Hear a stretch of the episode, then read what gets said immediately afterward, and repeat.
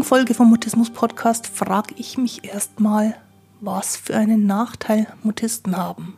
Denn sie können ja sprechen. Und sie können, jedenfalls wenn sie nur Mutismus haben, auch sonst alles. Nur nicht immer. Die Frage, was in so einem Fall sinnvoll als Nachteilsausgleich ist, liegt nicht so klar auf der Hand, wie es scheint.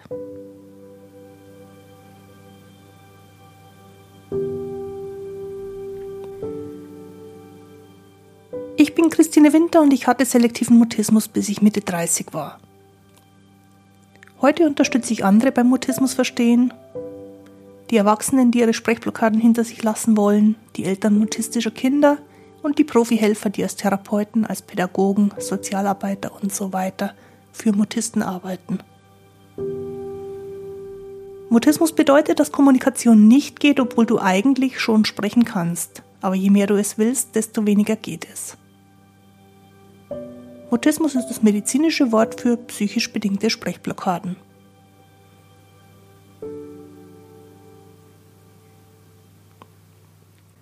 Grüß dich und schön, dass du da bist. In dieser Folge vom Mutismus Podcast frage ich mich, welche Nachteile Mutisten haben, wenn man davon ausgeht, dass sie normal sprechen können, nur eben nicht in jeder Situation und ich vergleiche die häufig gewährten Nachteilsausgleichsmaßnahmen mit den wirklichen Nachteilen, um dann zu überlegen, wie ein Rahmen ausschauen müsste, in dem Kontakt ohne Blockaden, also eine ganz normale Kommunikation, wahrscheinlicher wird. Los geht's, lass uns über Sprechblockaden reden. Es ist längst allgemein akzeptiert, dass man Barrieren abbauen muss, die Teilhabe an allen sozialen Situationen ermöglichen muss. Menschen, die Schwierigkeiten haben, in Gruppen integrieren muss. Oder im besten Fall Inklusion verwirklicht, in der jede Besonderheit Raum hat. Und darauf hat dann jeder Mensch auch ein Recht. Klar.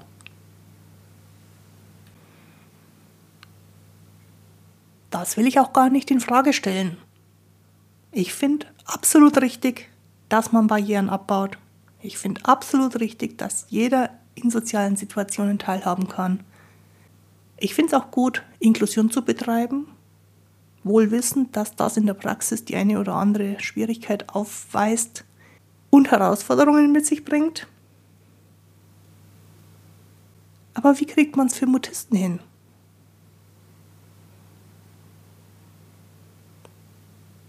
Wenn jemand nicht spricht, wie kriegt man es hin, ihn in soziale Situationen zu integrieren?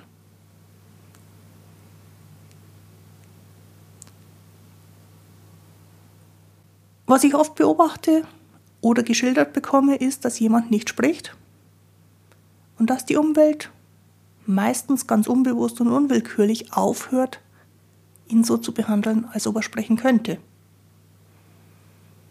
Man hört also auf, die nicht sprechende Person anzusprechen. Man hört auch auf, etwas für ihn zu sagen, um ihm zu helfen.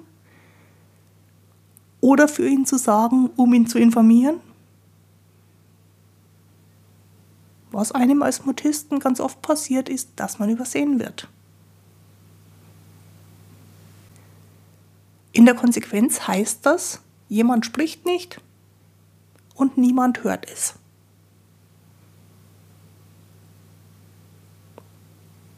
Das gleicht keinen Nachteil aus.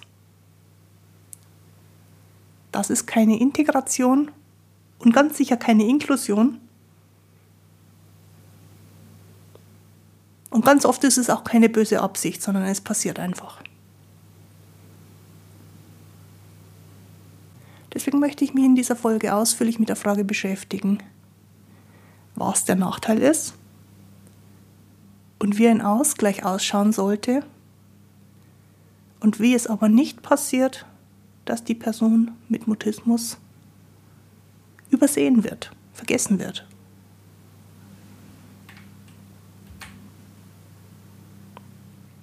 Gar nicht so einfach zu beantworten ist die Frage, welche Nachteile Mutisten haben. Welche Nachteile Mutisten also wirklich, wirklich haben. Und meine Auflistung, die sicherlich nicht vollständig ist, die sicherlich noch Raum für Erweiterungen gibt, ist, dass Mutisten ganz normal sprechen können, aber viele Menschen, die mit ihnen zu tun haben, davon gar nichts wissen. Das ist ein Nachteil. Der Nachteil ist nicht unbedingt, dass Mutisten in bestimmten Situationen schweigen. Wenn man genau hinschaut, ist der Nachteil eher, dass viele Kontaktpersonen, viele Personen, die mit Mutisten zu tun haben, die sprechende Person gar nicht kennen. Und dass die deswegen auch gar nicht wissen, dass und inwiefern und wie qualifiziert die mutistische Person spricht, wenn sie spricht.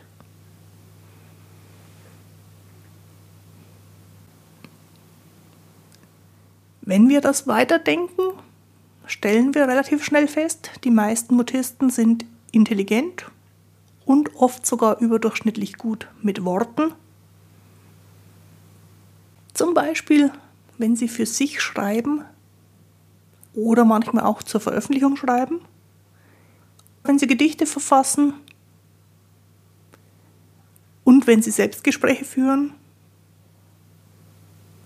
Aber sie bleiben damit für sich. Und die Möglichkeiten, diese Fähigkeiten nach außen zu tragen, zu zeigen, sind begrenzt, eingeschränkt, was insbesondere im Kontext von schulischer Beurteilung ganz, ganz schwierig ist.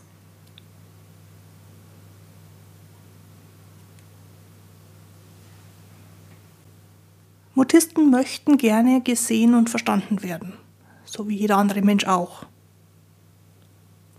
Aber mutistische Blockaden verhindern, dass sie sich zeigen und erklären können.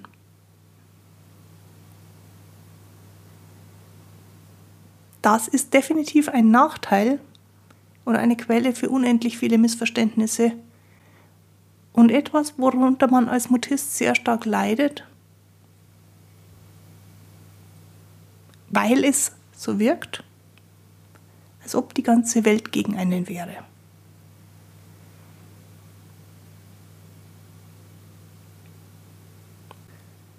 Ich erinnere mich in meiner Kindheit und Jugend, dass ich manchmal durchaus bewusst darüber war, dass ich was besonders gut kann.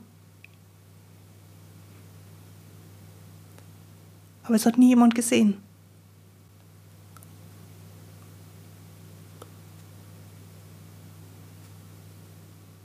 Und insbesondere da, wo Leute Rücksicht auf mich genommen haben.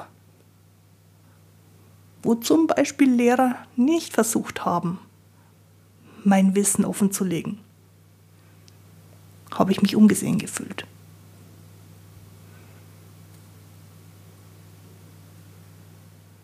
Mutistische Blockaden führen dazu, dass nicht nur Persönlichkeit und intellektuelle Fähigkeiten für andere sichtbar werden, sondern auch, dass der Körper starr ist, dass alles verlangsamt ist, dass alles chaotisch erlebt wird, sobald eine Erwartung im Raum steht. Das ist bei Menschen, die keinen Mutismus haben, anders.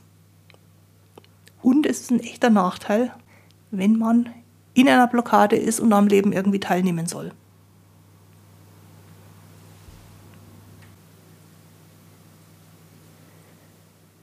Im Grunde ist die mutistische Blockade ein Schutzmechanismus, der einen vor Überforderung abschirmt. Problem dabei ist, durch diesen körperlich-psychischen Schutz ist das, was allgemein als Realität betrachtet wird, für jemanden in der mutistischen Blockade weit weg schlecht greifbar, schlecht zu verarbeiten. Und auch das ist ein Nachteil, zum Beispiel, wenn man am Schulunterricht teilnimmt und nicht wirklich aufnehmen kann, was um einen herum passiert. Das gibt es in zwei Varianten. Entweder es ist alles zu viel oder es kommt zu wenig Information durch. Und die mutistische Blockade sorgt dafür, dass das gefiltert wird, aber sie sorgt leider nicht in der Weise dafür, dass man dann besser im Unterricht funktioniert, sondern wenn man es wenn überspitzt darstellt, macht einen die Blockade dümmer.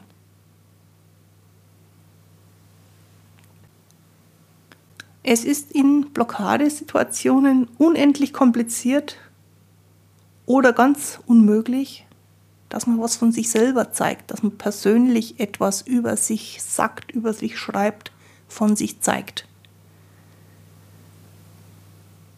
Und das gilt auch dann, wenn es eigentlich nur eine ganz normale Antwort auf eine ganz alltägliche Frage ist. Für mich war zum Beispiel in Aufsätzen immer dann ein unlösbares Problem, wenn ich am Schluss von einer längeren sachlichen Abhandlung meine persönliche Meinung dazu schreiben sollte. Den sachlichen Teil der Information konnte ich prima. Mich dann mit einer konkreten Meinung dazu positionieren und das auch noch schriftlich, sodass es jeder später nachlesen kann, ging nicht.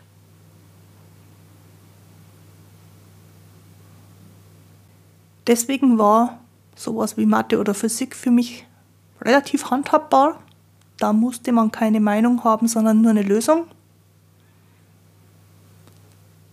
Aber Deutsch oder Englisch oder auch Religion, das waren Fächer, die fand ich extrem schwierig. Immer dann, wenn es nicht ausreichend war, das Gelernte zu wiederholen.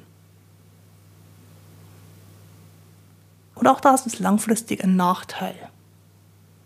Denn was einem, wenn man damit kein Problem hat, im Alltag kaum auffällt, es gibt extrem viele Situationen, wo man eine Meinung braucht. Und sei es auch nur über das aktuelle Wetter.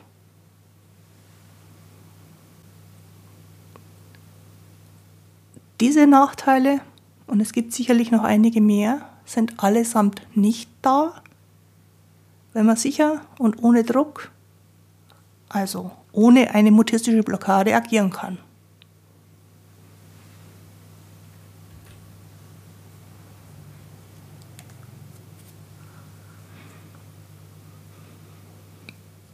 Wenn man dem entgegenstellt, was im Rahmen von Inklusionsmaßnahmen, Integrationsmaßnahmen oft als Nachteilsausgleich eingeführt wird, dann geht Bedarf und Maßnahme aus meiner Sicht ein ganzes Stück weit auseinander. Denn was oft ausgeglichen wird, ist jegliche mündliche Mitarbeit. Oder mindestens die Teilnahme an mündlichen Tests. Was nicht immer gewährt wird, aber auch vorkommt, ist, dass auf mündliche Prüfungen verzichtet wird. Es wird also nicht mehr erwartet, dass man sein Wissen auf mündlichem Weg zeigt. Und später im Verlauf der Schullaufbahn wird dann auch auf Schulausflüge verzichtet, insbesondere Schulausflüge mit Übernachtung oder darauf, dass ein Praktikum unter fremden Menschen gemacht wird. Und noch ein Stück später überlegt man sich dann, was es denn für Berufe gibt, in denen man nicht reden muss.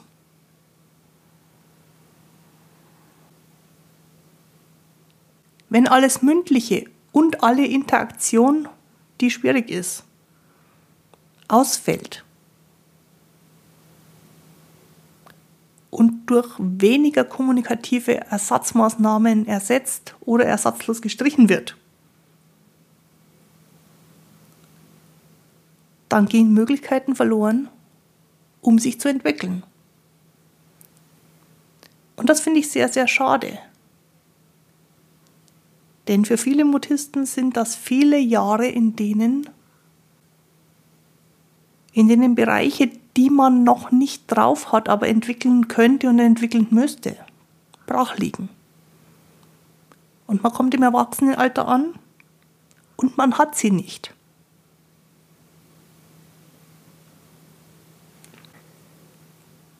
Wenn du mich fragst, ist der große Nachteil, den Mutisten haben und der ausgeglichen werden müsste,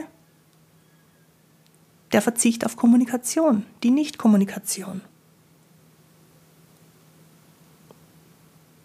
Die fehlende Möglichkeit, sich in Kontakt und Kommunikation auszuprobieren. Zum ersten Mal die Erfahrungen zu machen, die man bisher noch nicht hatte. Das ist der Nachteil. Dafür bräuchte es einen Ausgleich. Dafür bräuchte es Entwicklungsmöglichkeiten.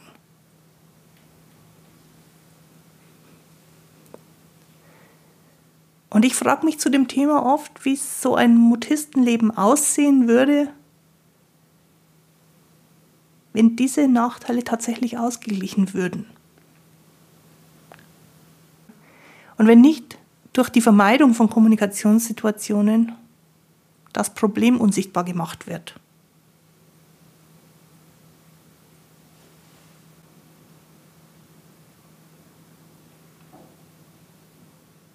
Eine Frage, die mich umtreibt, ist, wie kann man die wirklichen Nachteile ausgleichen? Und das in allen Lebensbereichen, natürlich auch in der Schule, aber durchaus genauso vor der Schule und nach der Schule. Und bei Menschen, die da als Helfer agieren, wäre es ganz, ganz wichtig, dass die erkennen können, ob jemand gerade in einer Blockade ist. Vielleicht auch, ob jemand gerade kurz davor ist, in eine Blockade zu gehen. Oder ob die Situation sicher ist und damit auch die mutistische Person safe ist und somit wie jeder andere auch ansprechbar ist, interagieren kann, reagieren kann.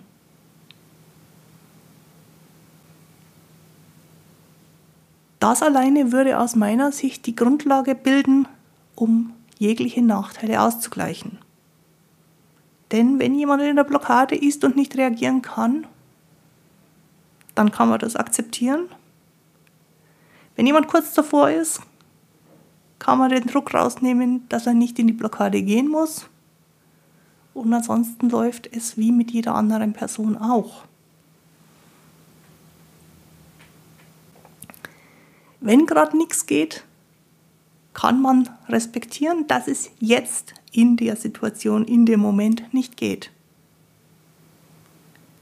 Und dann muss man weder demonstrativ warten, noch offensiv irgendwas einfordern. Beides bringt nichts. Wenn es nicht geht, dann geht es nicht.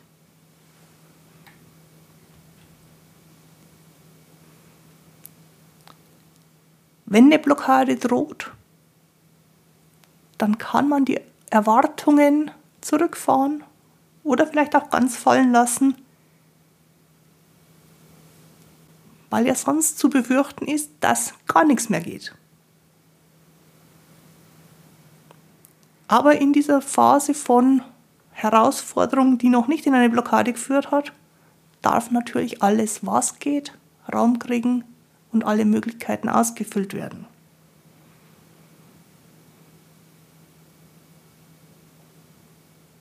Wenn man so will, nimmt man das, was man kriegt und verzichtet auf das, was eh nicht zu kriegen ist.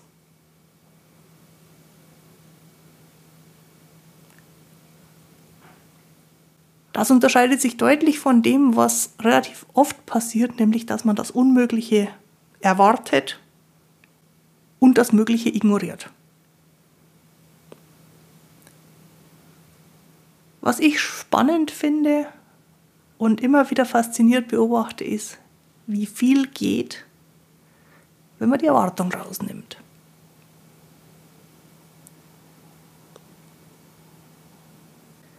Wenn keine Blockade da ist und wenn auch keine Blockade droht, ist nichts weiter als der ganz normale, gesunde Menschenverstand im Umgang untereinander zu beachten.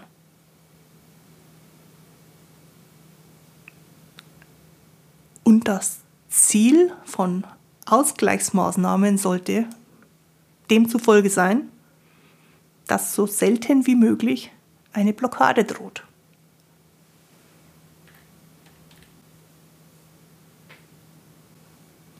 Das ist einerseits relativ ungewöhnlich als Forderung, andererseits klingt es vielleicht auch zu einfach. Dass man nur respektieren soll, ob jemand gerade reagieren kann oder nicht.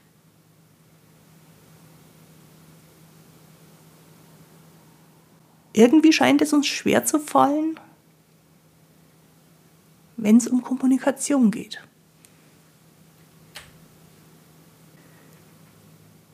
Wenn allerdings jemand beispielsweise beim Vokabeln ausfragen bewusstlos umfallen würde, würde hoffentlich eine geeignete Liegeposition für die Person hergestellt, erste Hilfe geleistet, vielleicht auch die Möglichkeit geschaffen, direkt zum Arzt zu gehen oder sogar der Notarzt geholt, je nachdem, wie sich das Ganze darstellt.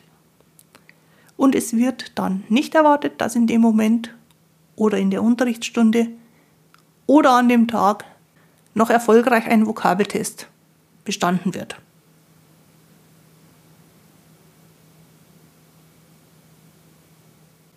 Wenn jemand nicht bewusstlos umfällt, sondern sprachlos dasteht, fehlt uns die Intuition.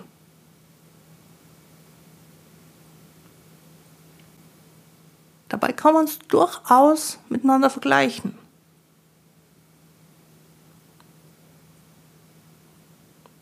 Der Nachteil, den der Mutist in dem Moment hat, ist ausgeglichen, wenn nicht von ihm erwartet wird, dass er etwas machen muss, was gerade nicht geht. Und das ist doch im Grunde auch mit Nachteilsausgleich in dem Zusammenhang gemeint. Jetzt gerade geht das nicht.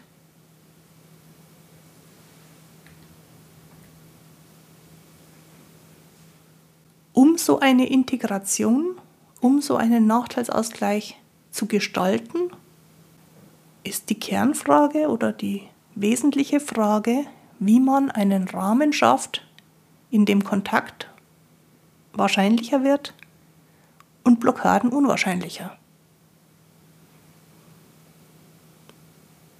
Und es dürfte jetzt keine Überraschung sein, indem man Kontakt generell abstellt oder weglässt, funktioniert das nicht. Gedanken von mir dazu wären, nichts Konkretes, Bestimmtes erwarten, sondern alles nehmen, was kommt. Das darf auch mal das Unerwartete sein. Nicht durch die Brille schauen, ähm, die den Fehler vergrößert, nicht nach dem Scheitern suchen, sondern nach Fähigkeiten und nach vorhandenem Wissen nach Möglichkeiten. Dabei hinspüren, wie es der Person geht. Ist die safe? In Sicherheit, in gefühlter Sicherheit? Ist die an der Grenze zur Überforderung? Oder schon weit hinter der Grenze zur Überforderung? Wie geht es der Person?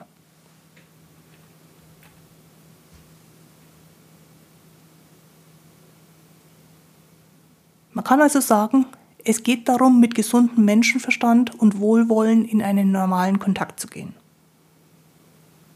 Und zwar beiderseits. Auch die Mutisten sollten mit gesundem Menschenverstand und mit Wohlwollen Kontakt suchen und schauen, was geht. Und soweit die Eltern involviert sind, geht es sogar noch darüber hinaus, dass alle Beteiligten wohlwollend, normal, mit gesundem Menschenverstand aufeinander zugehen.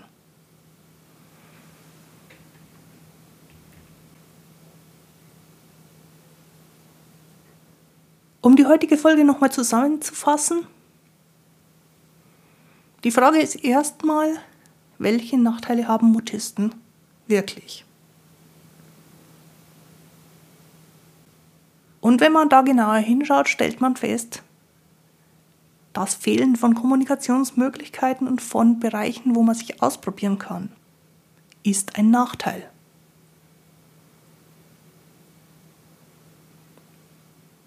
Unter dem Gesichtspunkt darf man ruhig kritisch auf manche Varianten von Nachteilsausgleich gucken. Und wenn man feststellt, das passt nicht mehr, dann darf man Nachteilsausgleichsmaßnahmen auch jederzeit anpassen.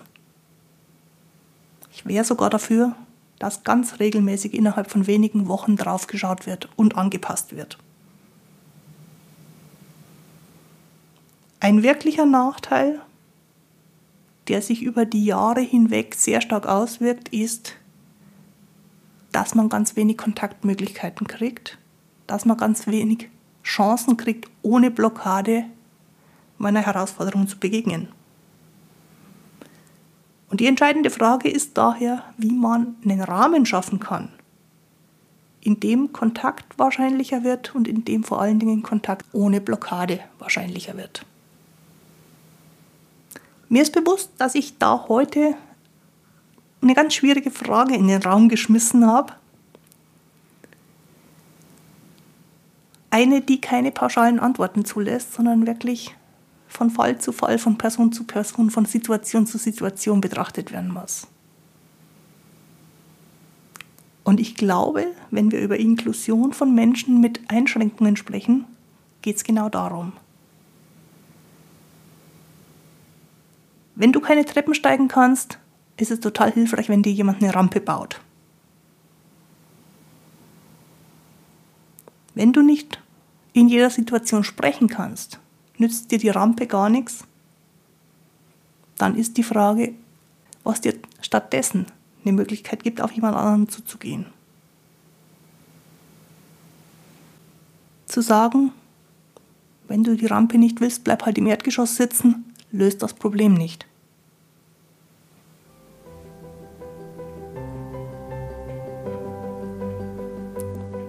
Die heutige Folge findest du auch wieder auf der Internetseite christinewinter.de-mutismus-podcast. Dort gibt es außerdem die Möglichkeit, dich für den Podcast Newsletter einzutragen oder zum Podcast Unterstützer zu werden. Jetzt wünsche ich dir eine gute Zeit. Bis zum Wiederhören. Tu dir gut, deine Christine Winter.